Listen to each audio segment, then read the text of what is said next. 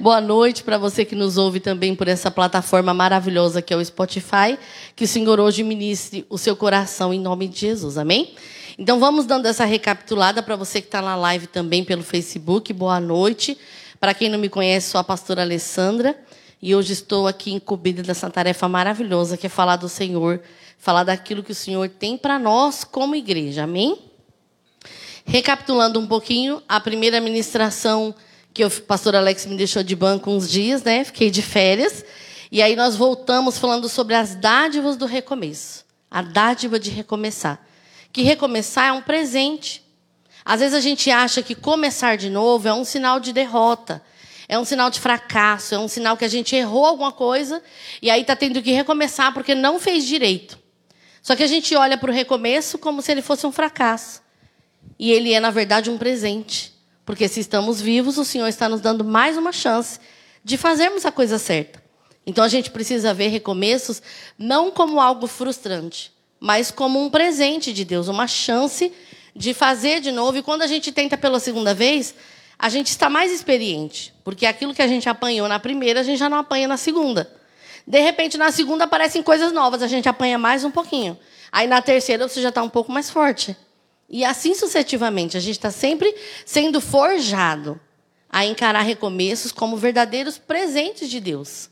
Então, que a gente recomece a cada manhã, porque a misericórdia do Senhor ela é renovada sobre a nossa vida toda manhã. Então, Ele está nos dando a chance de recomeçarmos.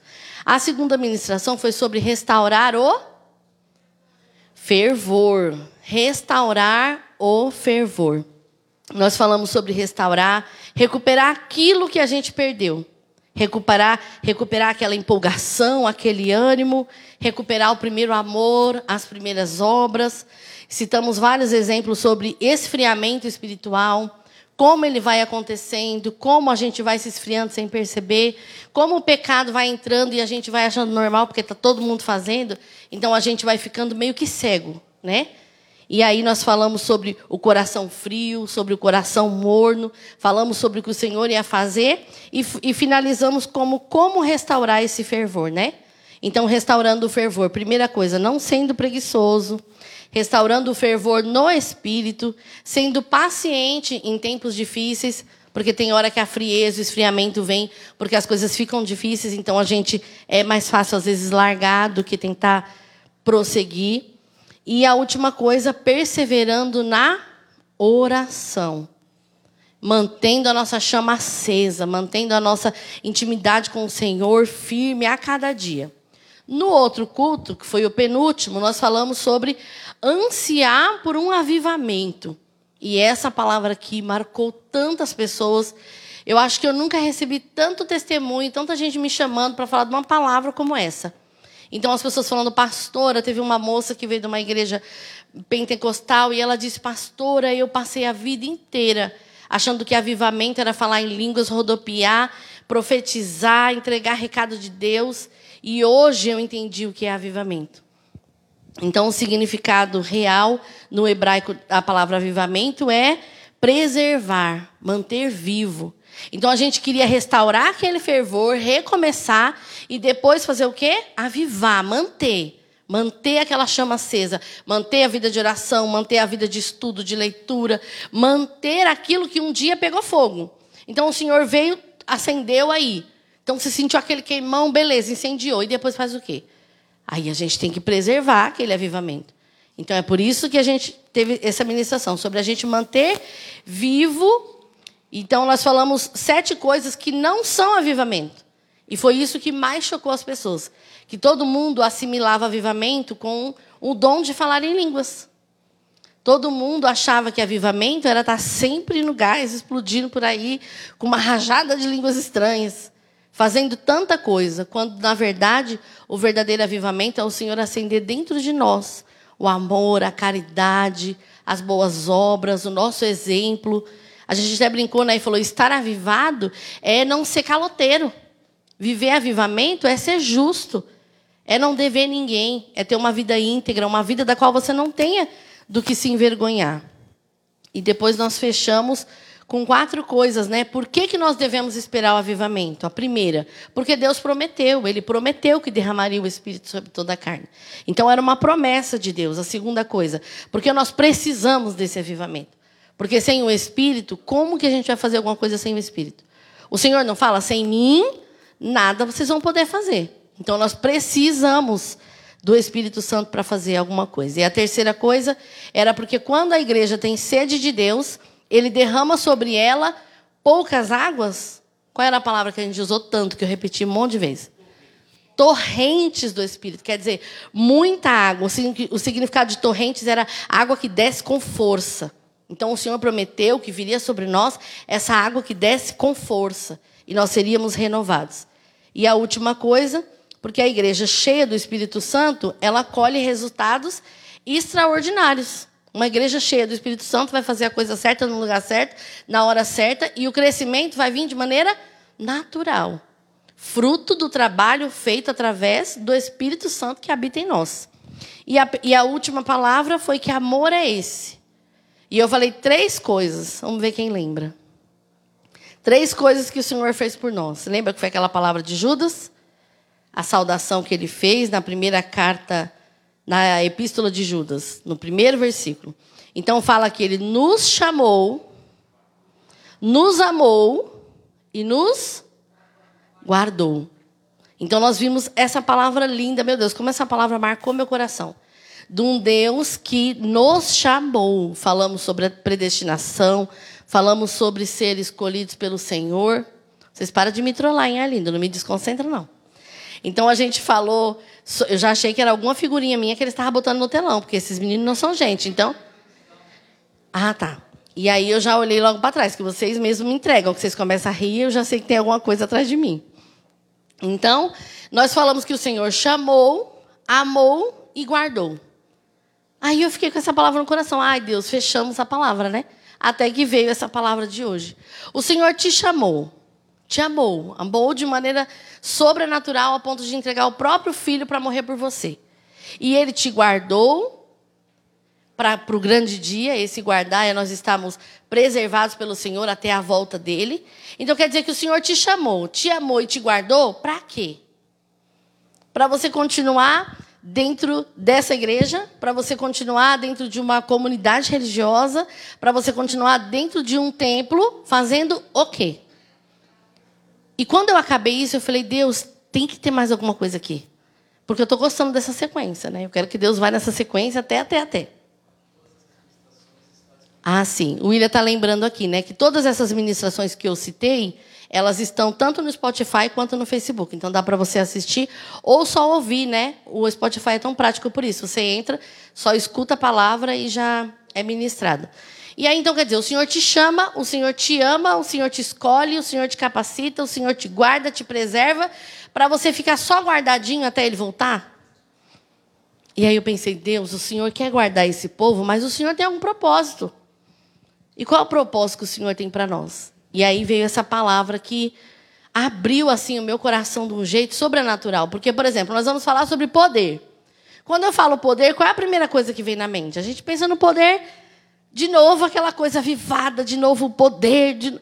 E esse, esse significado desse texto, por isso que eu falo que exegese é vida. Uma pregação expositiva é, é, é tudo que há de melhor nessa terra. Por quê? Porque às vezes a gente prepara uma palavra temática e aí vocês vêm aqui, numa pregação a gente cita 30 versículos. Quando você sai daqui, você vai para cá, você consegue lembrar de quantos? Máximo dois. Isso quem tem memória boa. A gente que é Dore, né? Esquece o nome toda hora, esquece as coisas toda hora. Capaz de lembrar só o versículo primeiro da, da pregação inicial, né? Da pregação tema. E a gente acaba esquecendo. Então, é, é esse método que eu aprendi agora com o Hernandes Dias Lopes, né? Ele fala: você lê o texto, explica o texto e aplica o texto. Essa é a pregação expositiva. É ler, explicar e aplicar. Então hoje eu falei para o pastor Alex, eu vou ministrar só um versículo. Ele falou, só um versículo? Eu falei, sim, porque nós vamos ler.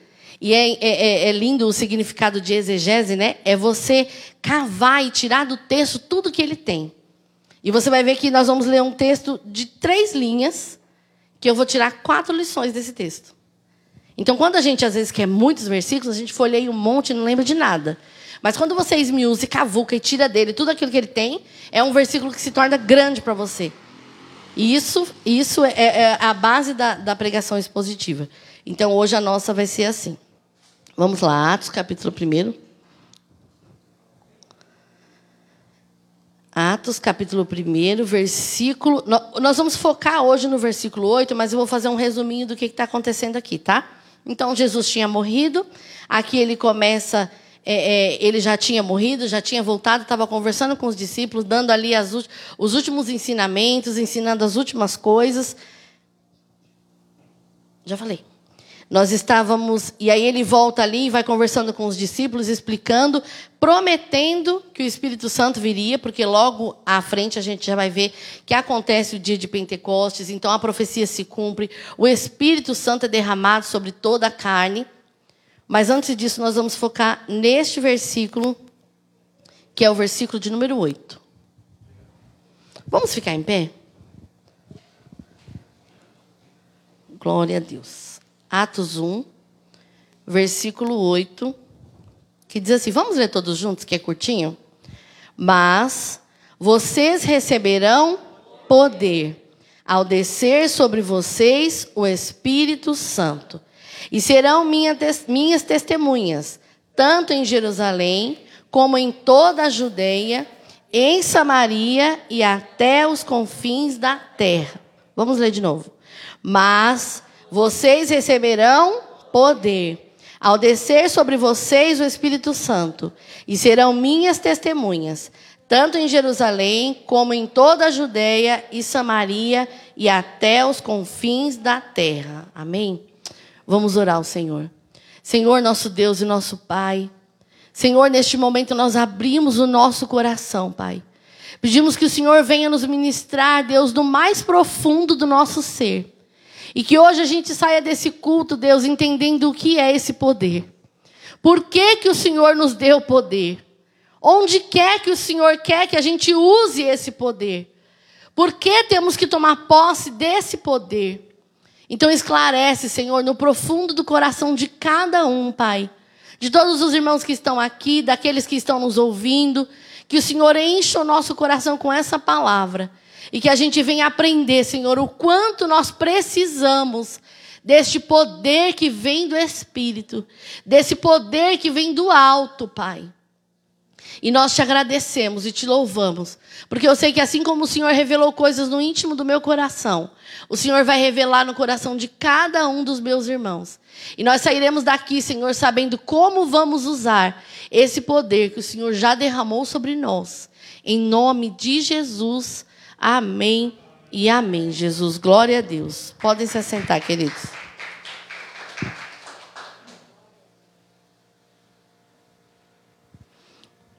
Então, voltando para a nossa explicação, a gente acha que poder é profetizar, poder é ter dons. A gente assimila poder com pessoas que têm dom de curar, pessoas que têm o dom de ministrar, pessoas que têm o dom de amar. Então, a gente acha que tudo isso é poder. E na verdade a gente vai entender o significado desse versículo. Estudando esse versículo, eu descobri que isso é poder. E o Senhor não nos deu poder para virarmos um clubinho de poder. O Senhor não deu esse poder para a gente derramar sobre este lugar e estarmos aqui reunidos só em busca desse poder. Esse poder não é para nossa glória, esse poder não é para o nosso ego, esse poder não é para a gente dizer que tem, não é para se exibir. Esse é o poder que o Senhor nos deu para fazer algo. Aqui ele está dizendo para os discípulos: Eu vou derramar, através do Espírito Santo dos céus, esse poder sobre a vida de vocês. E ele explica no significado original dessa palavra o que é que ele quer que a gente faça com esse poder. E é muito revelador essa palavra. Tomara que eu consiga explicar tudo aquilo que está fervendo dentro de mim, porque é poder demais, amém? Eu já quero sair para a rua levando esse poder. Então eu coloquei um textinho aqui, ó. A igreja é o povo chamado para fora do mundo. O Senhor veio no mundo, olhou para nós e nos chamou para fora do mundo. Mas ele nos chamou para fora do mundo para voltarmos ao mundo como testemunhas de Cristo. Ai, pastora, mas peraí, ele tirou a gente, agora está trazendo a gente de volta? Ele nos separou, ele nos selou, ele nos escolheu, ele nos amou, ele nos chamou, ele tem nos guardado, ele nos tirou para fora, mas ele tirou a gente do mundo para ser um, um povo exclusivista? Não, porque a gente ainda está aqui. E aqui é o mundo. Então o Senhor nos tirou do mundo, mas nos trouxe para quê? Para ganhar vidas. O Senhor nos trouxe para dar testemunho. Ele termina o versículo dizendo o quê? Que vocês serão minhas testemunhas. Tanto num lugar, numa cidade, como em outra, como até os confins da terra. Então o Senhor nos derramou esse poder. Olha que engraçado se a gente não estuda esse versículo. Você lê ele e pensa: Mas vocês receberão poder, descerá sobre vocês, vocês serão minhas testemunhas. Então o Senhor derramou o poder para ser testemunha. Para que a gente anuncie o que ele fez, para que a gente anuncie as boas novas de Cristo, para que a gente anuncie o plano de salvação. Entende que ele não deu o poder para a gente ser um clubinho fechado? Ele não deu poder para a gente se achar mais do que alguém e viver o nosso mundinho. Porque tem hora que a gente se fecha no nosso mundinho. É o nosso grudinha, né? São os nossos amigos. É o nosso grupinho de devocional. Então, assim, nós não temos que ser um grupinho fechado. A igreja não tem que estar fechada apenas para reunir amigos. É maravilhoso você chegar cedo, você bate um papo, a gente toma um café junto. Essa comunhão é maravilhosa. Mas essa comunhão tem que nos fortalecer desse poder para irmos. Porque se o Senhor falou que a gente seria testemunha em tudo quanto é lugar, por que, que a gente só é testemunha um para o outro? Ai, que lindo, olha, aquela ali tem poder, fala em línguas, orou, o irmão foi curado, profetizou e aconteceu. Então isso não é para edificação apenas nossa aqui. Começa em nós. Eu costumo pensar assim: o fogo pega em nós, o Senhor vai acendendo na chama do coração de cada um, só que depois isso tem que ir para fora. Era isso que o Senhor estava falando aqui para os discípulos. Vocês vão receber poder para ser minha testemunha. Não é receber poder porque vocês têm que ter o poder. O poder tinha uma finalidade. Ele não era para vir e ficar, ele era para se expandir. Nós voltamos para o mundo como testemunha dele, mas nós não somos do mundo. A igreja vive no mundo para pregar o evangelho por todo o mundo, para toda criatura, fazendo o quê? Discípulos.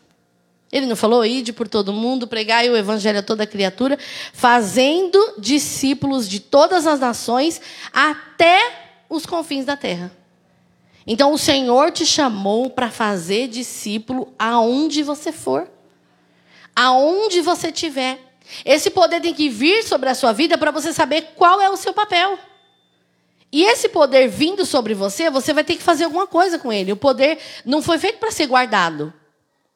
Não foi feito para ser usado só aqui dentro do templo. Nós temos que fazer discípulos de todas as nações até os confins da terra para cumprir a grande comissão é que é essa. É desse poder que a igreja precisa. Quando eu orei sobre essa, eu vi a revelação desse versículo no estudo, eu falei, Deus, se todo mundo entender o que eu estou entendendo, amanhã a gente ganha Mongaguá. Lembra daquela frase? Quem é o teólogo, Alex, que disse assim: Me dê cem homens que não temam a nada a não ser o pecado, e que estejam dispostos, e que ele ganharia o mundo com cem homens. Martinho Lutero? Então, quer dizer, se a gente entende que esse poder vai vir sobre a igreja e que esse poder é para testemunhar quem é Jesus, nós estamos aqui em 35, 40 pessoas. Se todos nós entendemos essa palavra, mais o pessoal que está assistindo de casa, o pessoal que está ouvindo pelo Spotify.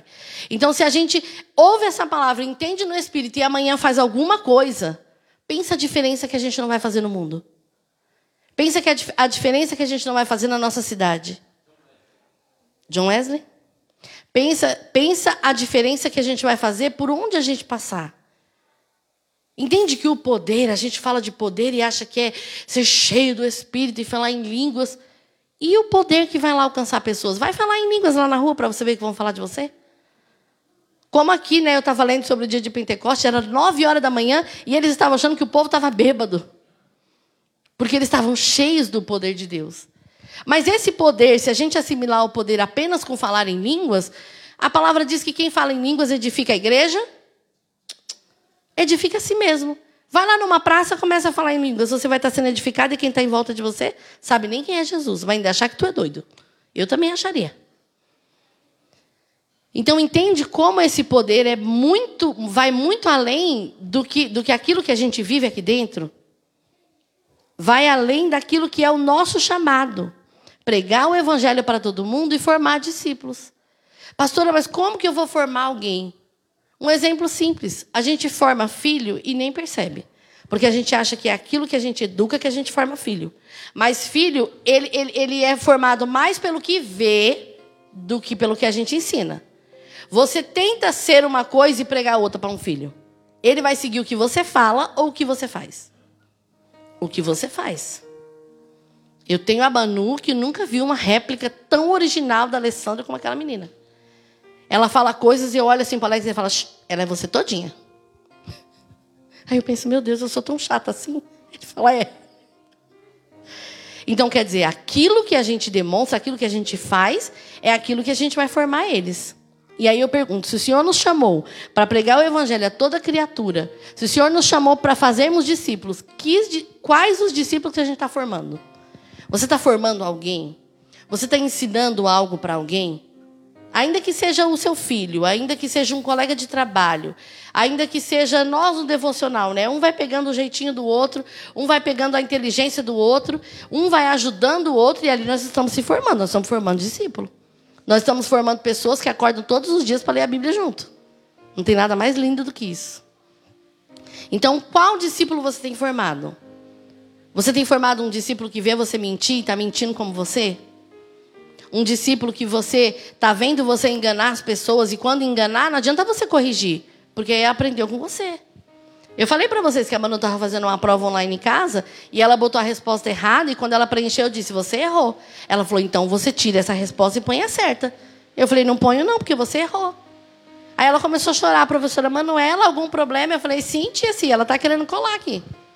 Aí ela, mãe, você fez isso comigo, me envergonhou. Eu falei, você estava querendo mentir. Se eu ensino ela a colar numa prova, como que eu vou ensinar ela depois a falar a verdade? Ela vai dizer, oxe, e pensa que eles não falam? Vai falar, filha. Eles vão ser o primeiro a falar, hoje, mas você mandou mentir para a professora e agora você está falando que eu tenho que falar a verdade? Então a gente não pode se contradizer. O nosso testemunho, aquilo que a gente prega, tem que ser o que a gente vive. Porque eu posso pregar uma coisa linda, você vai achar maravilhoso, mas meu marido está dentro de casa comigo, ele vai saber se eu estou mentindo ou não. Imagine sermos reprovados porque pregamos uma coisa e vivemos outra. Então, que poder é esse que está aqui, que fala em língua, que rodopeia e vai para casa e mente? Amém? Então, nós precisamos formar discípulos. O Senhor nos chamou para essa função. Então, você tem formado quem? Quem está perto de você? É honesto como você? É justo como você? Ora como você? Crê no Senhor como você? Sabia que você forma pessoas a orar e a ler Bíblia porque a pessoa vê você fazendo?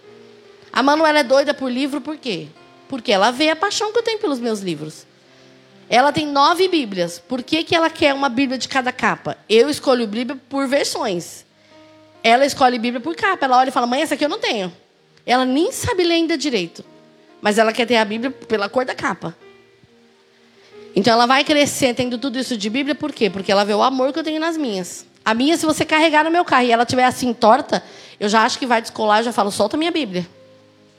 Porque a pessoa vai pegando o seu jeito. Se você tem fé e você é uma pessoa de oração, aquelas pessoas que estão perto de você são assim também. O meu vizinho começou, menino, o vizinho de frente começou com uma macumbaiada lá e uns incensos e aquele fedor, aquele cheiro danado. E, e, eu falei assim, meu Deus do céu, agora eu vou. Eh, no fundo da janela dele, aí o, o cheiro vem todinho para minha para minha cozinha. Aí o Gu veio assim, mãe. E o Gu todo sério, né? Esse adolescente fechado, calado. Aí ele veio e falou assim, mãe, vamos orar agora. Eu falei, meu pai do céu, Jesus está voltando. Onde é que foi? Tu viu algum relâmpago? Tu viu algum raio? Porque um adolescente chamar a gente para orar, isso é um evento apocalíptico. Aí ele falou, mãe, nós precisamos orar agora. Eu falei, glória a Deus, já fui me ajoelhando. Eu falei, vamos orar pelo quê? Ele falou, vamos orar por esse vizinho aí, ó, ele está fazendo a macumba lá. Se a gente orar, o Satanás não vai descer lá e ele vai ficar achando estranho que as coisas ruins não descem e ele vai parar. Eu falei, glória a Deus, vamos ajoelhar agora. Se ajoelha. Aí daqui a pouco ele vai, começa você. Aí eu comecei, aí ele, repreende Jesus, repreende esse espírito, não vai descer demônio nenhum naquele lugar. E eu fiquei assim, quase falando em línguas, toda feliz. Eu falei, meu Deus, Da onde foi que ele tirou essa ousadia de orar assim? É vendo lá os gritos que eu dou. Ele, mãe, está chorando aí? Eu falo, não, estou orando, fique em paz. Ele vem todo preocupado. Ele, mãe, que choradeira é essa aí? Está brigando com quem? Eu falei, com ninguém, estou só orando. Minha briga aqui é espiritual. Então, quer dizer, se a pessoa não vê você orando nunca, não vai ter o hábito de orar. Então, nós formamos pessoas com aquilo que nós fazemos. E nós precisamos estar em constante processo de formação. E aí eu achei uma coisa interessante, né? Num versículo antes aqui, os discípulos perguntam sobre o tempo, né? No versículo 6. Então eles estavam reunidos com Jesus e lhe perguntaram: Será o tempo em que o Senhor irá restaurar Israel? E o Senhor respondeu: Não cabe a você conhecer o tempo ou a época que o Pai fixou pela sua própria autoridade. Essa comissão de Jesus dizendo este tempo seria para que eles, no tempo de restaurar o evangelho, e é lindo como isso se estenderia para todo mundo. Então foi através desse confins do mundo que chegou até nós. Dois mil anos depois, a palavra do Senhor chegou até nós, cumprindo essa promessa, cumprindo esse propósito do Senhor. Nós vemos que aqui o Senhor está dizendo para eles que alguma coisa nova ia acontecer. O Senhor está dizendo, mas vocês receberão poder ao descer sobre vocês o Espírito Santo. E aí na Bíblia NA tem dois estudos, né? Que existem duas correntes teológicas sobre esse versículo. Porque aqui o Espírito já, te, já tinha sido derramado sobre toda a carne? Ainda não. Porque não tinha acontecido ainda o dia de Pentecostes. Vai ser no capítulo 2. Então aqui uns acham que esse Espírito Santo era uma ação na vida de crentes comuns antes do Pentecostes. E outros já acham que isso era uma capacitação de Deus para algumas pessoas. A gente já debateu isso no devocional, né? Porque algumas pessoas acreditavam que no Antigo Testamento o Espírito Santo não agia assim. Por quê? Porque ele ainda não tinha sido derramado sobre toda a carne. Mas o Senhor derramava, o Espírito Santo entrava e saía em líderes para quê? Capacitar para aquela obra.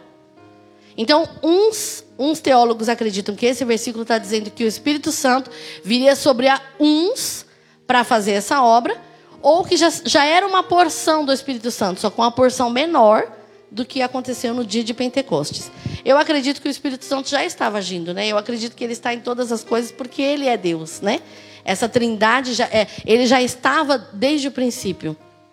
Assim como eu creio que Jesus também.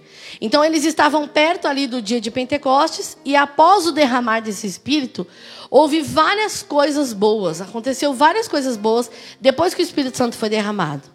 Eu vou citar aqui algumas delas, né? A maior eficácia no testemunho e no ministério. Porque quando alguém testemunhava do amor de Cristo, era o Espírito Santo que fazia a obra de convencimento. E isso a gente vê hoje. Né? Tem coisas que a gente fala, fala, fala para a pessoa. Mas se não é o Espírito Santo para vir convencer, adianta todas as suas palavras? Não são as nossas palavras que convencem. Não são os 599 versículos que a gente cita mas o Espírito de Deus. Então, depois que o Espírito Santo foi derramado sobre toda a carne, houve a maior eficácia no testemunho e no ministério. Houve também a proclamação eficaz do Evangelho. Então, o Evangelho era algo real. Era um Cristo que morreu, que ressuscitou, que apareceu para os discípulos, ficou dias com eles, ensinou eles, derramou, prometeu que ia derramar o Espírito, derramou o Espírito. Então, assim, eles estavam pregando de algo que era real, concreto, vivemos, acabamos de ver. Então, foi, foi muito eficaz eles pregarem o evangelho depois disso. O poder na vitória sobre o pecado. Esse poder do Espírito trouxe a nós, a eles, a resistência ao pecado. Porque não é pelo Espírito que você não peca? Obra pura do Espírito Santo, poder puro. Olha que engraçado, a gente acha que o poder está no roda-roda e o roda-roda da Chiquiti e o poder está onde? Dentro de você. Quando você olha para o pecado e fala, não vou, não posso. É gostoso, mas não estou afim. Vai durar segundos e isso vai acabar com a minha vida. Quem é que acende aquela luzinha para falar, ó, oh, isso aqui não foi certo, volta lá e conserta. É só comigo que o Espírito Santo fala isso? Volta lá e conserta. E quantas vezes eu quero falar, fazer e acontecer, ele fala, boca fechada. E se tem uma coisa que o Espírito Santo faz comigo que eu menos gosto é essa. Quando eu tenho que me calar daquilo que eu quero falar, daquilo que eu quero justificar, daquilo que eu quero fazer e acontecer. Então isso é obra purinha do Espírito Santo. Ele nos deu poder e vitória, né? Poder para vencermos Satanás. Porque é por esse poder do nome dele e dessa ousadia que há em você para que você possa expulsar demônios. O pastor Alex conta que a história, né, que a gente era de um gruda e uma moça estava lá, ela tinha síndrome do pânico e tal, e aí ela manifestou. E aí os irmãos tudo correu, as irmãzinhas correu, aí o pastor foi lá, colocou a mão, expulsou, a mulher pulou quase no teto, caiu, voltou, expulsou de novo. Daqui a pouco ela começou a embolar de novo, expulsou de novo, que ali era uma legião só. E aí, quando acabou, que a mulher falou: O que, que aconteceu? Tipo assim, ufa, voltei, né, para terra. Aí, quando a mulher ficou boa, que a gente olhou assim, tinha uma irmã debaixo da mesa. Debaixo da mesa. Ela foi saindo toda sem graça. Então, quer dizer, esse poder que o Senhor nos deu, autoridade, com ousadia, no nome dEle. Então não era para a gente correr e se esconder. Você põe a cabeça e vai falar no nome de Jesus. O poder está no nome de Jesus. Só que você não tem esse poder, você não tem a sua ousadia, você fica com medo. Aí você faz, a pessoa manifesta e fala: peraí, que eu vou chamar a pastora. Um dia chegaram na nossa casa, cinco e pouco da manhã, né? Ligaram para a gente: olha, corre lá, que a pessoa está endemoniada. Mas a mãe era cristã. Aí ligou para a gente lá expulsar o demônio. O demônio não ia sair no meu nome, não era no poder meu. Ele ia sair no nome de Jesus.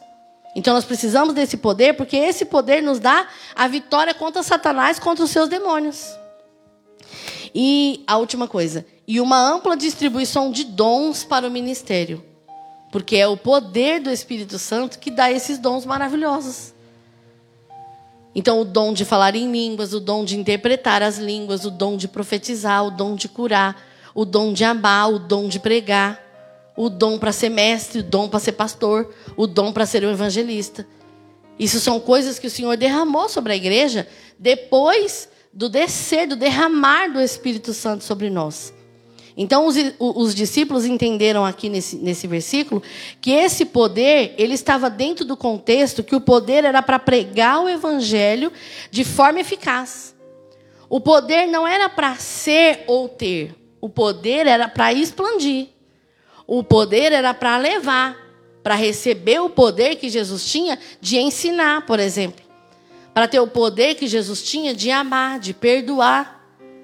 E olha a diferença quando a gente olha para poder, olhando por perdão. Gente, se não for o poder de Deus, quem é que consegue perdoar? Imagina, a gente se agarra na razão, se agarra na emoção, se agarra de que estamos certos e ninguém vai tirar aquilo da nossa cabeça. Aí vem o Espírito Santo e fala: perdoa. Aí você fala, aquela desgranhenta. Aí você chega e arranja os dentes, né? Mas aquela peste. Ele diz, sim, perdoe. Sim, sirva. Ele te chamou para servir. Você vai lá servir o seu inimigo. Então, se não é o poder de Deus nisso, é o quê? Obra nossa?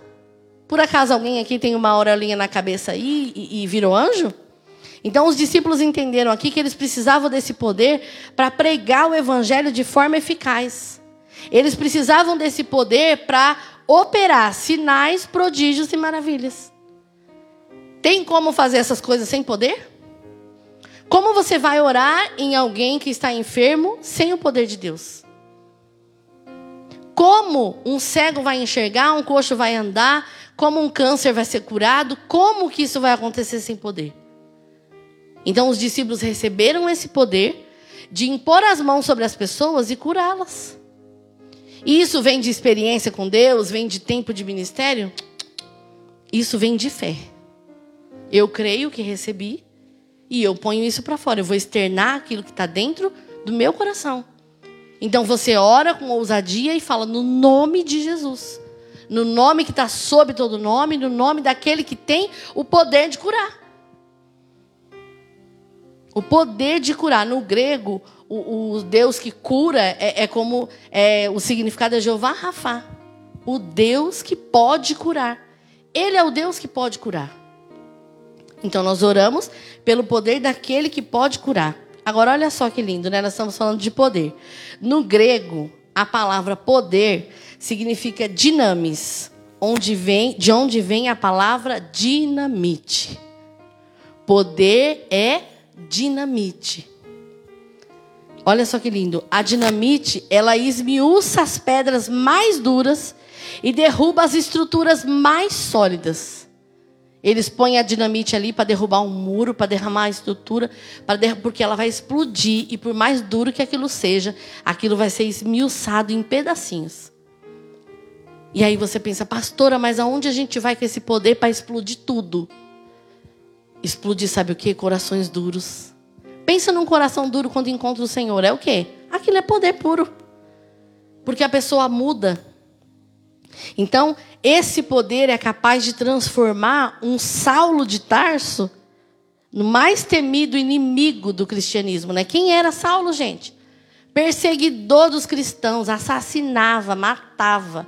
Bastava saber que era cristão e pumba, matava. O que foi que Deus fez com ele? O que foi que ele se transformou? O que foi que fez ele se transformar no apóstolo Paulo, meu apóstolo preferido? O que foi? Lembra aquele filme que a gente assistiu aqui de Paulo? Toda aquela fé, toda aquela ousadia, todo aquele poder, aquilo é o quê? Aquilo é o poder, aquilo é a dinamite que pega o homem, encontra de cheio e explode aquilo que você tá, às vezes você está tentando, né, para o marido, para a esposa, você quer ficar você quer fazer entender, você quer entrar dentro da cabeça do outro para fazer entender o que você acha que é certo. Mas é a oração que vai fazer isso, porque a hora que ele se encontrar com esse poder aqui, até o coração mais duro vai virar uma Maria mole. Quantas pessoas a gente conhece duronas, firmes, que foram transformadas pelo Senhor? Pessoas rancorosas, bravas. Hoje é uma manteiga derretida. Você fala, meu Deus do céu, o que aconteceu com esse aí? Poder de Deus purinho. Quantas pessoas você conhece que foram transformadas? Da noite para o dia, bastou ter um encontro com o Senhor. Você olha e fala: o que aconteceu com essa mulher? De repente, esse é o seu próprio testemunho. A pessoa olha para você hoje e fala: Meu Deus, quem era esse aí? Ninguém dava nada.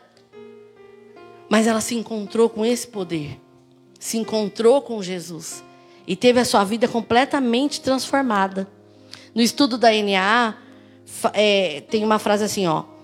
Para poder operar os milagres com a proclamação do Evangelho, o poder era para operar milagres com a propagação do Evangelho. Então o poder vinha para sair, ele vinha para transformar, ele vinha para fazer discípulos, ele vinha para espalhar boas novas. Entende que o poder não é isso que a gente acha que recebe aqui dentro e fica aqui dentro? Gente, quando eu estava fazendo essa frase, eu falei assim, eu, eu, eu, eu fiz uma piada para mim mesma, né? E eu morri de rir. Que aí eu falei assim: esse poder não é para o crente domingueiro. Aí você pensa assim: o crente domingueiro é aquele que vem todo domingo, né? Não. O crente domingueiro é aquele que fez aquele louvor assim, ó. Domingo, quero te encontrar e desabafar todo o meu sofrer. É o crente que só vem de domingo para quê? Para chorar e desabafar todo o seu sofrer. Ninguém lembra dessa música, gente? Um louvor lindo. É da nossa época, Maurício. Levanta a mão aí, querido. Fica com vergonha, não. Nós adorávamos esse domingo aí. Então, quero dizer, é domingo dia de encontrar. E olha só, e eu pensei, eu falei, meu Deus, como isso é verdade, né? Domingo quero te encontrar para desabafar todo o meu sofrer. É o cliente que vem de domingo só para reclamar, só para pedir. Vem só pra... Essa foi boa. É o crente que vem só para contrariar. Era só para contrariar que cantava, né? Nossa, esse menino é boa de piada. Tu vai me ajudar nas próximas. Então, quer dizer, é, você vê, é o crente que vem mesmo do domingo só para contrariar. Então, quer dizer, e o poder todo que recebeu? Não é para ficar aqui dentro. Não é só para ser ou ter. Então, essa palavra dinamis, ela foi usada mais sete vezes no livro de Atos, e todas as oito vezes ela se referiu ao poder de operar na proclamação do Evangelho. Isso está escrito na Bíblia de Estudo NA. Então, quer dizer, esse poder, usado oito vezes no livro de Atos, era para a proclamação do Evangelho. E por que, que a gente aprende que esse poder é ter dom? Por que, que a gente aprende que esse poder é, é ter e ser alguma coisa? E não assimilamos esse poder com propagação do Evangelho. Com aquilo que o Senhor entrou e como uma dinamite explodiu dentro de você, quebrou seu coração, mudou seus valores, mudou seu conceito, mudou até os seus sonhos. Porque agora você não pensa mais nos seus sonhos, você pensa nos sonhos de Deus para você. E é esse poder que faz você olhar para o seu sonho e falar: não quero, agora eu quero o sonho de Deus para mim. Isso é poder. Quem muda o que quis a vida inteira, chega aos 40 anos, vai mudar por quê? Porque é poder de Deus. Ele que vai te levar para o caminho certo daquilo que ele tem para você. Agora nós vamos falar quatro coisas que a gente destaca desse texto. Então agora a gente vai fazer uma exegese desse texto. A gente vai cavocar o texto e tirar do texto aquilo que o texto tem. Então a primeira coisa que a gente vai destacar aqui, baseado em Atos 1,8. A primeira coisa, uma capacitação sobrenatural. Então quer dizer, isso vem de nós? Esse poder, ele é sobrenatural. Sabe quando você pega a pessoa destruída, você vai e conversa com a pessoa, você fica uma hora com a pessoa, quando você sai, a pessoa tá outra. Reparem para você ver o semblante das pessoas. Eu costumo observar as feições. Você chega, a pessoa tá com uma cara, uma tristeza, tá chorando, tá mal. E quando você sai dali, a pessoa tá rindo, eu lembro que eu fui na casa de uma irmã, ela estava com depressão, já estava três dias sem sair do quarto, três dias sem tomar banho. A pia de louça dela já tinha três dias. O quintal dela era tanto cocô de cachorro que parecia que, que você ia explodir alguma coisa, né? Você ia pisando assim, sabe aqueles campos minados, aquelas luzinhas infravermelhas assim, que você não pode pisar ali? E eu falei, meu Deus, o que está acontecendo? Era uma depressão.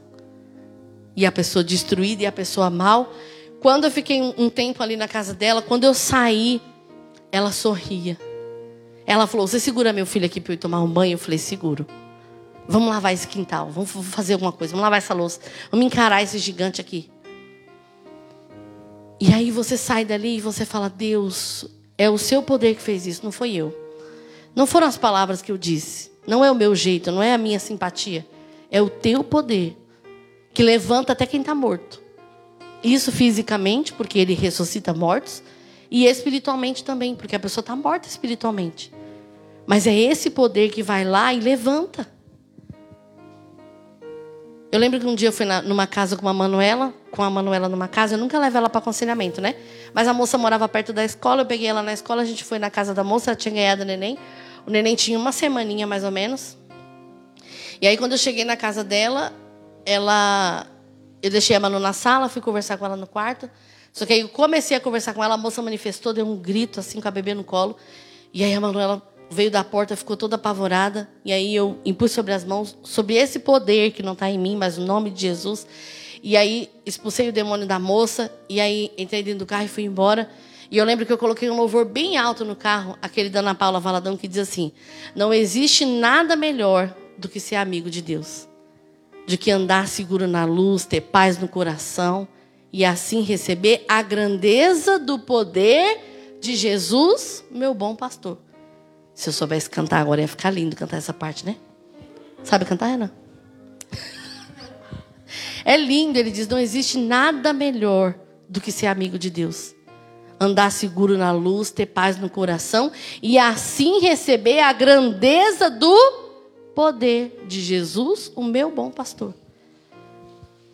Então é ser usado para transformar vidas, para tirar a dor, para tirar o demônio mesmo, para tirar o desespero, para tirar a preocupação. Isso nós realizamos através de um poder que é sobrenatural. Então no comecinho do versículo ele diz o quê? Mas vocês receberão poder. E esse poder é, vem do homem? Esse poder vem de estudo? Esse poder vem de, de, de horas de oração? Esse poder vem do Senhor. E Ele dá a cada um da maneira que lhe apraz, da maneira que ele acha, na porção para cada um, na maneira que aquilo vai ser útil sobre a sua vida. A igreja não realiza uma grande comissão com os seus próprios recursos. Não é com o que a gente tem, com o som que a gente tem, com a estrutura que a gente tem, com os salmistas que a gente tem, com essa pastora linda que a gente tem, com esse pastor barbudo lindo que a gente tem. Esse poder vem através de Jesus. Não é da estrutura que a gente tem. Nem igrejas maiores, com, com coisas muito melhores que a nossa. Mas é através de Jesus. Nós não podemos pregar, testemunhar ou fazer discípulos desprovidos de poder. Olha que interessante. Por isso que nessa hora eu falei, Deus, essa palavra tem que ser revelada e a igreja precisa entender que nós precisamos desse poder. Porque ele fala que daria poder para eles irem fazer alguma coisa. E sabe por que, que às vezes a igreja está tão parada e não vai? Porque não tem poder. Tem teologia, mas não tem poder. Tem banda maravilhosa, mas não tem poder. Pode ter tanta coisa, mas se não tiver o poder, não vai funcionar da maneira que era para funcionar. Pode ser uma igreja grande, pode ser uma igreja teologicamente correta, mas se a igreja não tiver o poder, ela não vai explodir nada em ninguém. Porque percebe que quanto mais se tem, mais se fecha. Você recebe aquilo e se fecha. Eu coloquei um vídeo esses dias no Família Cal. Meu Deus, como esse vídeo mexeu comigo. E aí. Tá aí, Jefferson? Então vamos. vamos eu não lembro se era agora que eu ia passar ele. Peraí. Não, eu estou adiantando minha pregação. Espera mais um pouquinho.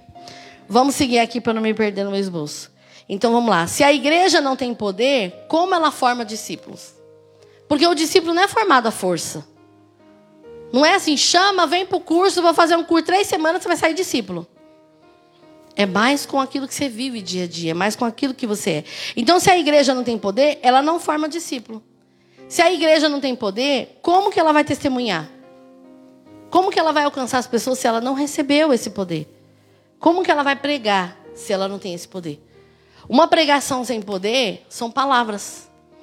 Não tem hora que você fala assim, nossa, eu fui no culto hoje, mas não senti nada, menina. só tinha palavra ali. Aquela mulher falou por uma hora e quinze. Nossa, como ela demora pregando, né? Você está aí, de repente, desesperado, olhando no relógio. Porque falta o quê? Poder. Se não tiver poder, você não se concentra, você não, não observa, você não, não, não se conecta. O que faz isso é o poder. É o poder que vai aí tocando o seu coração e falando. E sabe quando você escuta uma pregação, você fala: Meu Deus, isso é tudo para mim? Eu preciso mudar isso, eu preciso fazer mais isso, eu preciso entender isso, eu preciso estar dentro do, de acordo com o propósito de Deus na minha vida. Então, isso quem vai fazer é o poder. É o poder do Senhor que vem sobre nós. E esse poder não é algo que se conquista por conhecimento.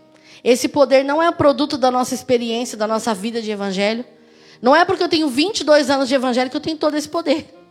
Porque pode ser que eu vivi 22 anos sem saber que o poder era para isso. E eu achando que o poder era para eu ter ou ser alguma coisa. E não para eu fazer alguma coisa. E não para que seja através da minha vida esse poder sobrenatural.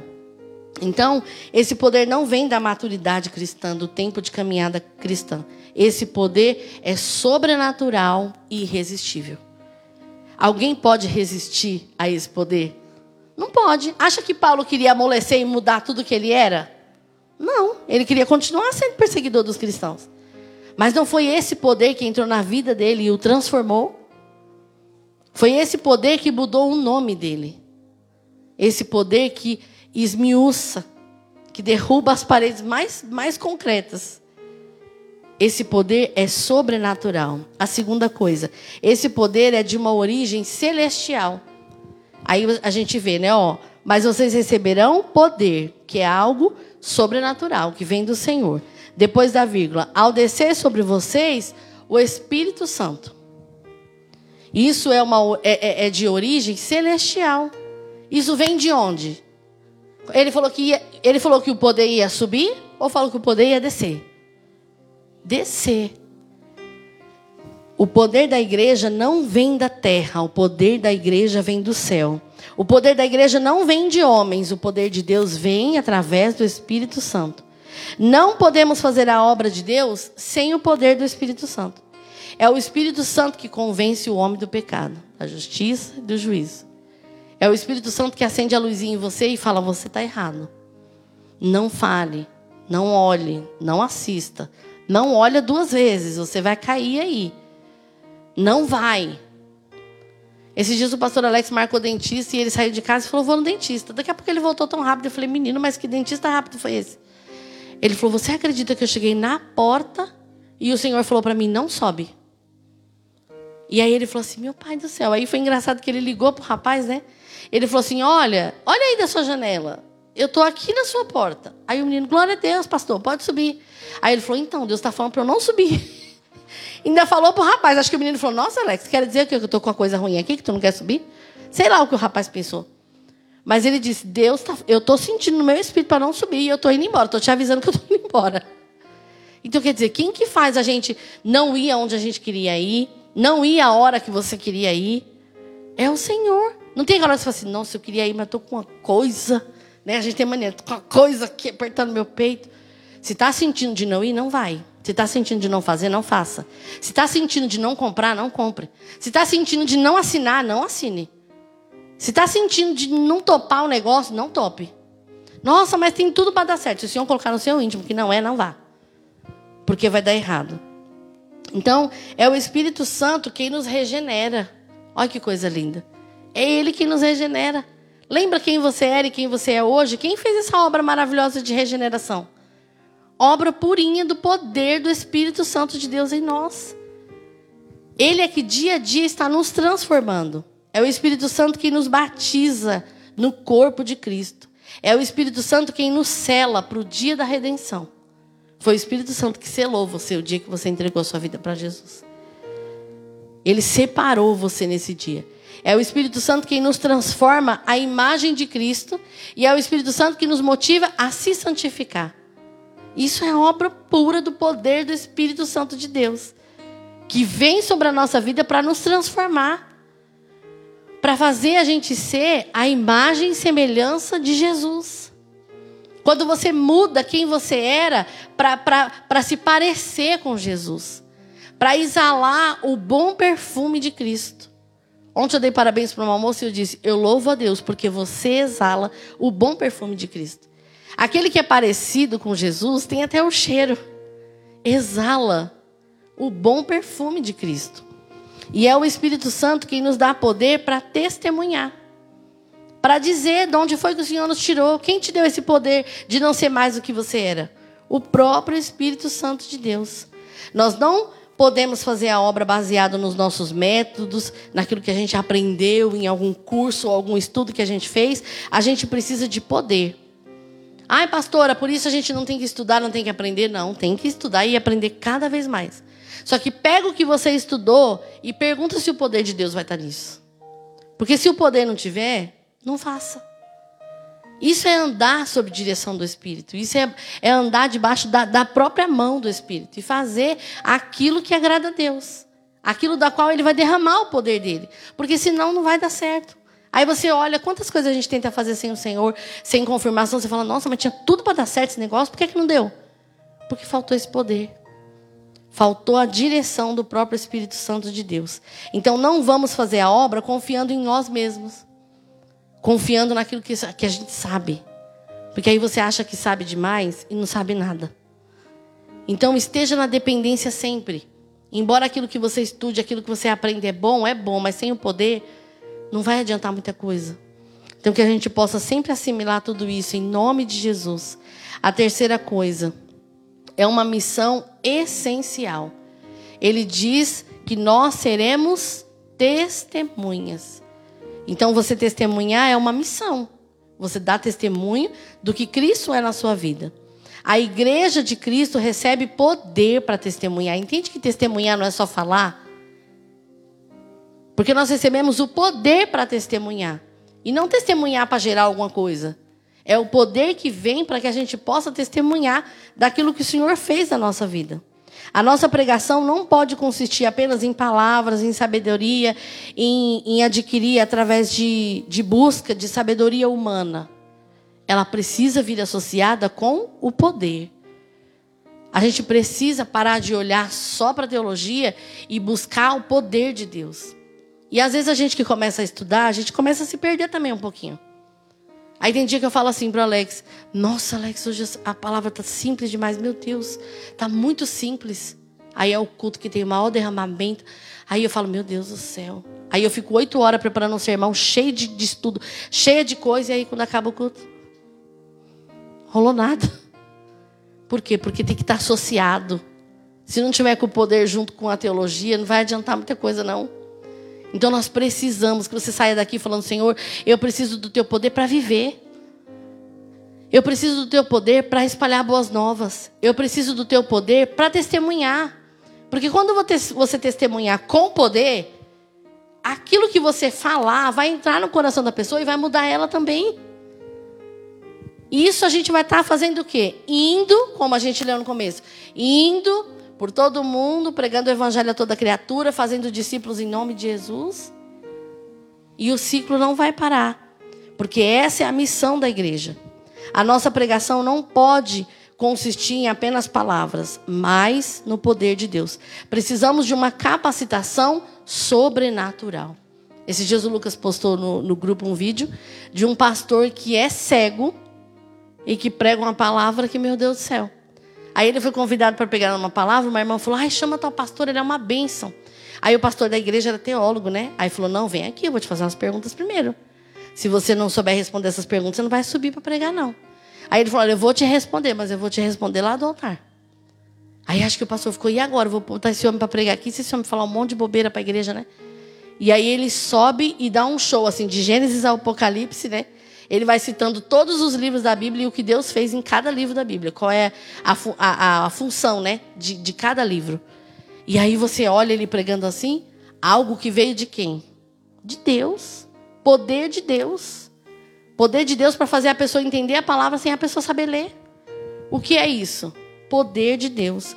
Então nós precisamos dessa capacitação sobrenatural. Quantas coisas você olha e fala, ah, eu não sei fazer isso aqui. Mas se o Senhor derramar esse poder, você vai saber fazer. Porque é através do poder dele que nós seremos capacitados a fazer aquilo que o Senhor nos chamou para fazer. Nós não recebemos esse poder para ficar aqui dentro de quatro paredes.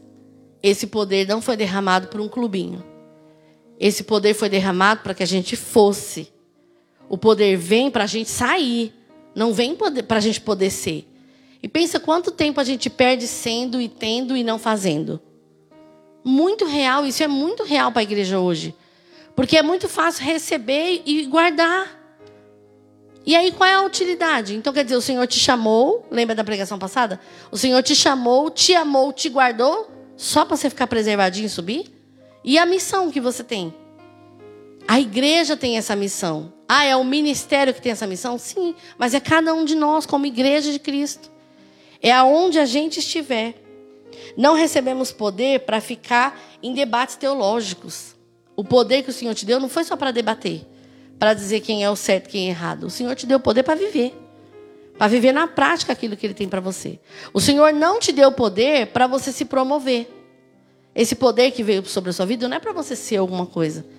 Porque quantas vezes a gente se preocupa em ser? Quero ser reconhecido, quero ser honrado, quero ser adorado. Só falta isso, né? Porque aí você se preocupa com cargo, você se preocupa com título. E você, cadê o poder? não é para ter, não é para se promover. O poder não é para se exibir, o poder é para testemunhar. Ele deu esse poder, repetido oito vezes no livro de Atos, com o significado de você testemunhar. De você testemunhar onde você estiver. Quem é Cristo na sua vida? Qual é o poder dele? Qual é a missão dele? Uma igreja revestida com o poder do Espírito Santo, ela tem o coração aquecido. Lembra da pregação Restaurando o Fervor? Ter o coração aquecido. Aquilo tem que ser o que te motiva. Aquilo tem que ser o que faz você levantar da cama, porque você vai ter a chance de falar para Jesus nesse dia. De falar de alguém para Jesus. De falar de Jesus, misericórdia. De falar de Jesus para alguém. Então nós precisamos, olha só que lindo. É, a igreja cheia do Espírito Santo, ela tem o coração aquecido, os pés velozes e os lábios abertos para testemunhar quem é Cristo. Então olha quantos dias a gente perde sem testemunhar quem Ele é, sendo Ele tudo aquilo que Ele é. Nós precisamos desse poder para testemunhar. Uma igreja fortalecida com esse poder, ela sai do campo da especulação teológica para o campo da ação missionária. Uma igreja que não tem uma ação missionária está fora da palavra. Não recebeu o poder. O poder para ir, a igreja não tem. A igreja que não investir em missões, a igreja que não fizer missões. Ai, pastor, então quer dizer que amanhã a gente tem que mandar um missionário para a África? Não. A gente pode mandar um missionário aqui para a pracinha de, de Mongaguá. Um dia um irmão falou assim: ai, pastora, meu sonho é ir para a África, ganhar vidas para Jesus, mas eu estou tão triste porque eu não tenho condição financeira. Eu falei: tu já ganhou tua casa? Já ganhou teus vizinhos? Já ganhou o padeiro da tua rua? Já ganhou o feirante da onde você faz feira?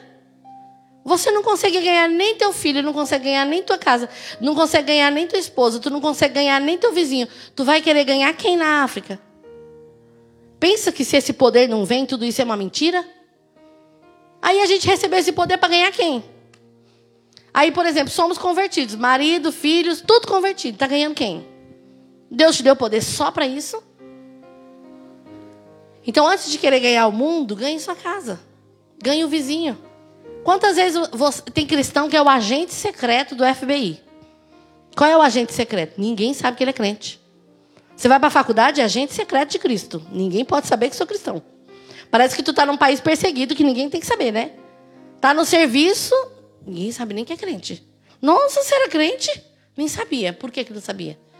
Porque não era diferente. Basta você ser diferente isso aqui. Ou você soltar um aleluia, um misericórdia, tá amarrado, já vão saber que você é cristão. É um crentez. Então a gente precisa investir em missões. Precisamos investir em evangelismo. Precisamos ir para a rua. Precisamos fazer alguma coisa. Aquilo que o Senhor nos deu não é para a gente guardar dentro dessas quatro paredes. Uma igreja cheia do Espírito Santo exerce o perdão.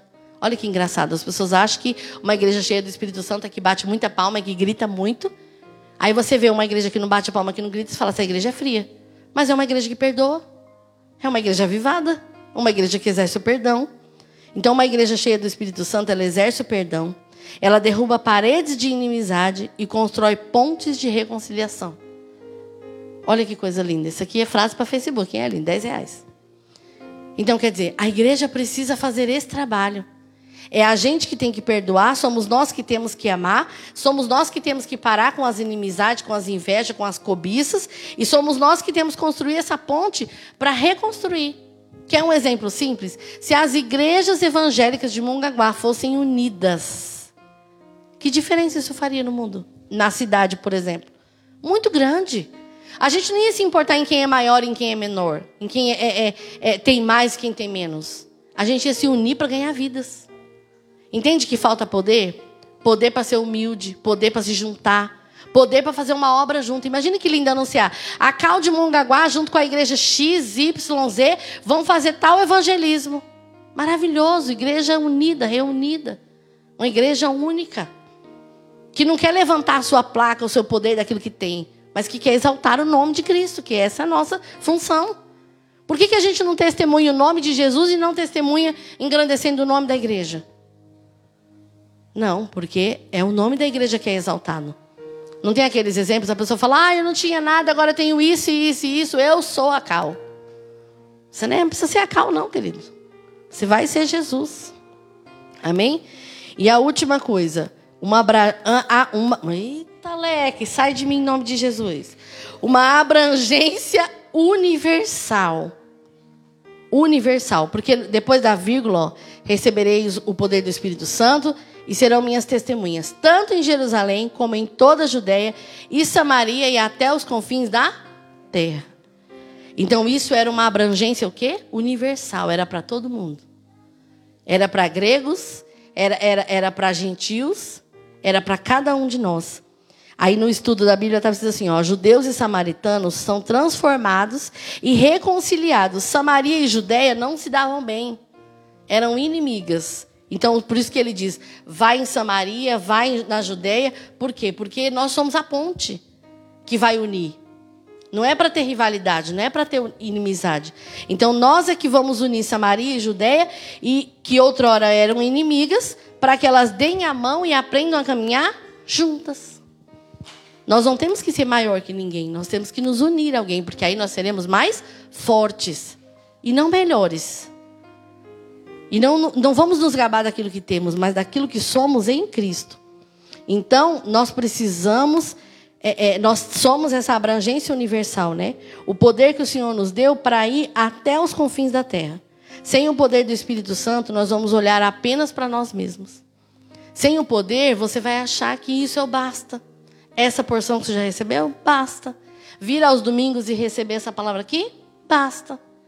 Ai, por que, que a pessoa não tem pique? Por que, que a igreja está menos da metade numa quinta-feira?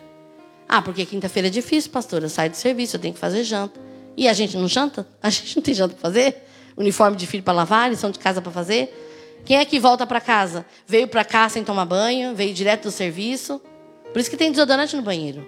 Que Deus revela e a pastora compra desodorante do bom, Dove, do rosa.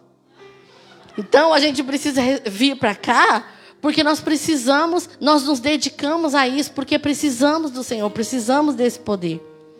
Nós vamos, nós, se a gente não vier, se a gente não buscar esse poder do Senhor, a gente vai olhar apenas para nós mesmos, vamos investir apenas em nós mesmos, e o poder do Espírito Santo vai nos bastar. Essa porção que você vive aqui, você vai falar, tá ótimo, tá tudo bem. Essa abrangência universal, se você não exerce, ela vai fazer você sonegar a mensagem da cruz. Ai, pastor, o que é sonegar? Você vai ficar com ela só para você? Tudo isso que você recebeu, tudo isso que você aprendeu, acho que é só para ter? Não é para sair nada? Não vai conseguir alcançar ninguém com o seu testemunho? Você só vai dar glória a Deus porque você foi transformado e vai bastar para você? É o poder que vai fazer você abrir a boca e espalhar. Em nome de Jesus. É tempo de alcançarmos com o evangelho da graça toda a nossa cidade. Nessa hora eu fui até humilde. Eu falei, Deus, eu quero que essa palavra alcance primeiro os membros. Alcance a igreja, faça a igreja entender que nós precisamos viver esse poder, nós precisamos pegar essa porção e receber de Cristo, do Senhor, esse poder e sairmos para espalhar boas novas, porque Ele nos deu poder para testemunhar. Não foi para ser, não foi para bater no peito e dizer eu tenho. Foi para você fazer alguma coisa com o dom que Ele te deu, com o talento que Ele te deu. Ele te chamou para fazer algo, saia e faça, do seu jeito. Não tente ter a porção do outro. Ah, eu queria falar com uma senhora. Eu queria falar como outra pessoa. Não tem aquela voz linda para falar, mas vou falar da, da, minha voz. Ah, eu queria orar como fulano. Não, vou orar do meu jeito. Vou falar as palavras erradas, vou conjugar verbo errado. Essa sou eu. E no seu jeito, Deus vai usar você. Ai, pastora, mas eu sou tão tímida, sou tão calada. Deixa Deus te usar. É o poder que vai fazer, não é você, não é a sua capacitação. Então, o poder é, é algo que nós precisamos desejar. A gente ora para pedir a Deus poder? A gente ora para pedir dom, né? A gente quer dom, a gente quer talento, a gente quer mostrar que faz. A gente precisa do poder para ser. A gente precisa do poder para transmitir, para fazer aquilo que o Senhor te chamou para fazer, que é ir por todo mundo.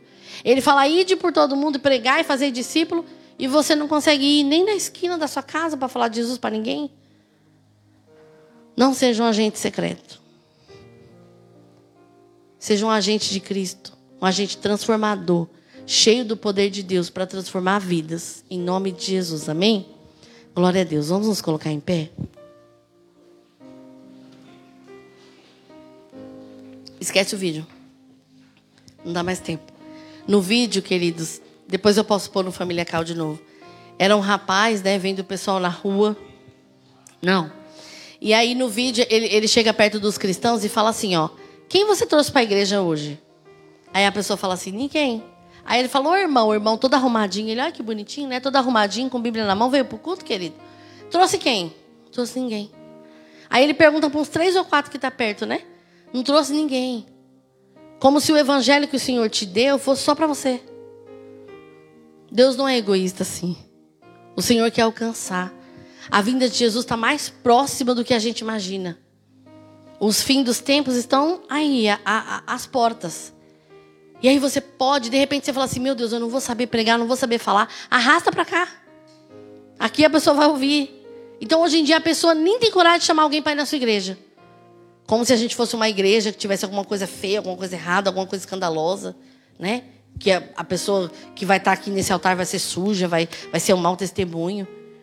Então convide as pessoas. Nesse vídeo mexe tanto com a gente, porque você pensa assim: meu Deus, faz quanto tempo que eu não convido uma pessoa para ir no culto? Convida dez, se vier um, tá bom.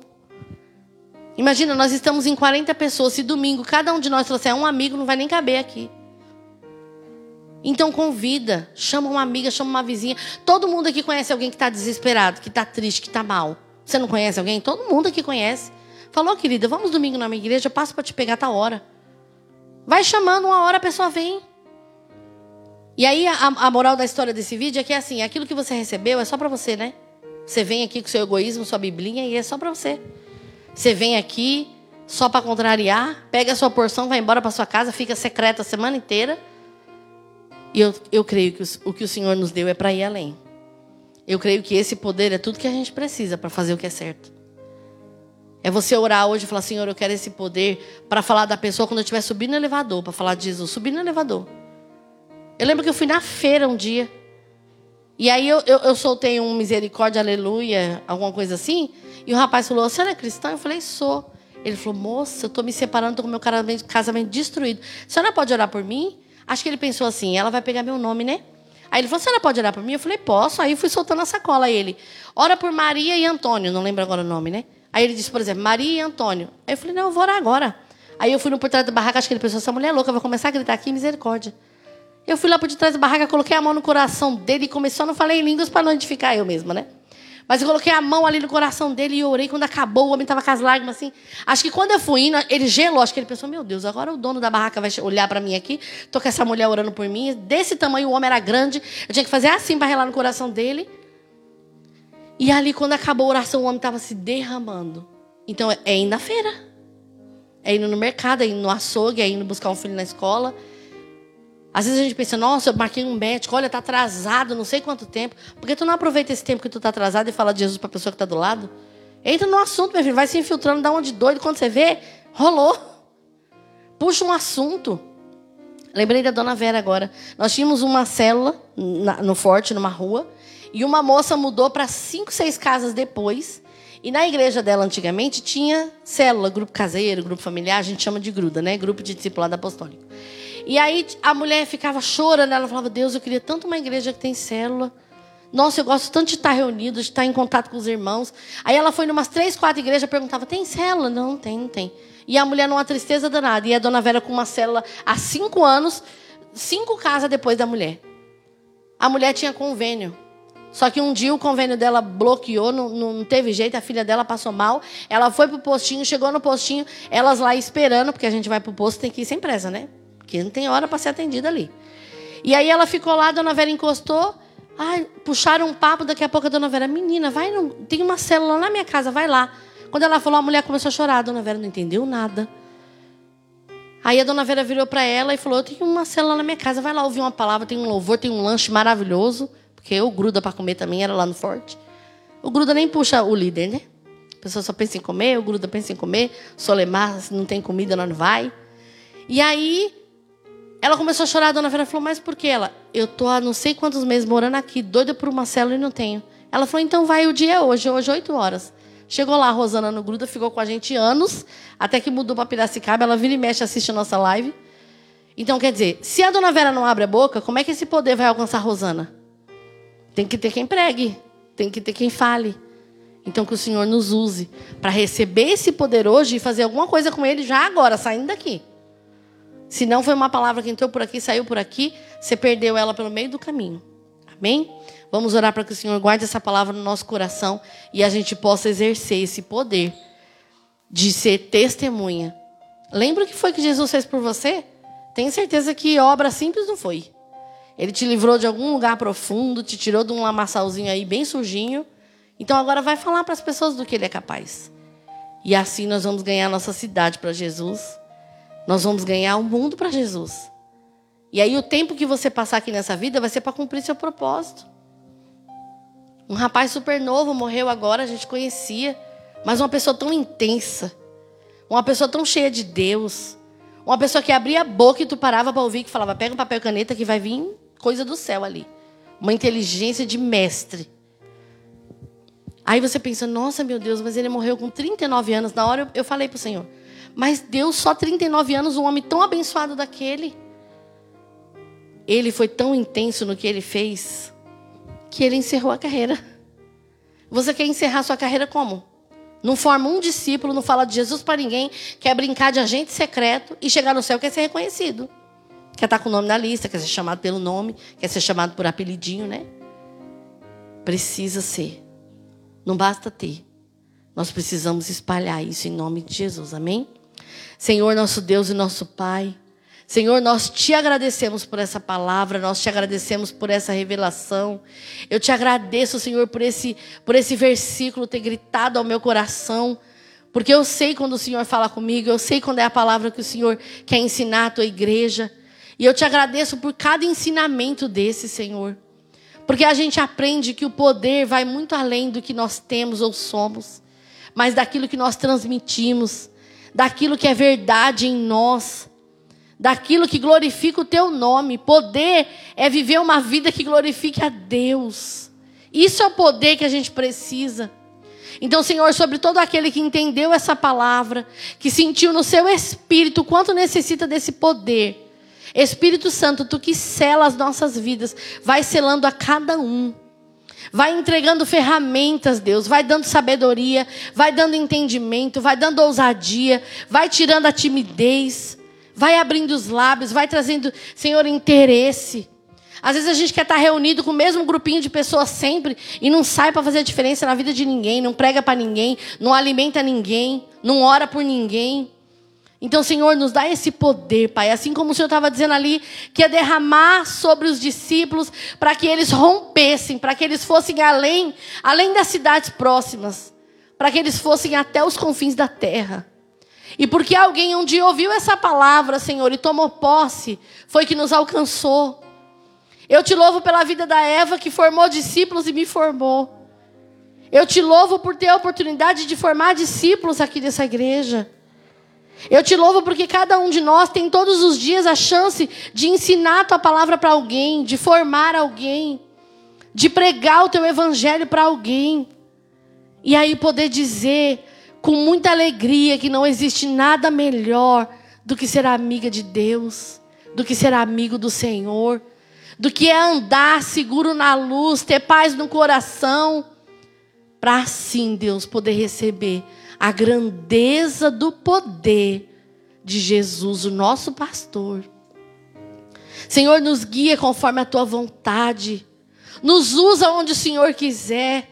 Eu acredito que nós não estamos nesse curso, nessa faculdade, nesse trabalho, nessa igreja, nessa rua, nessa casa, nesse bairro. Nós não estamos nesses lugares por acaso.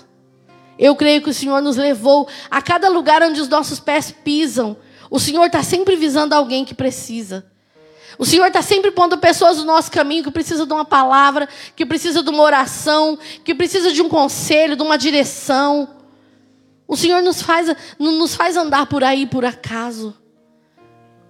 Sabe quando você vai fazer um trabalho e entra na casa de alguém, você entrou ali não foi só para ganhar dinheiro, não. Não foi só para executar aquele trabalho, você entrou ali para ter a chance de falar de Jesus para alguém.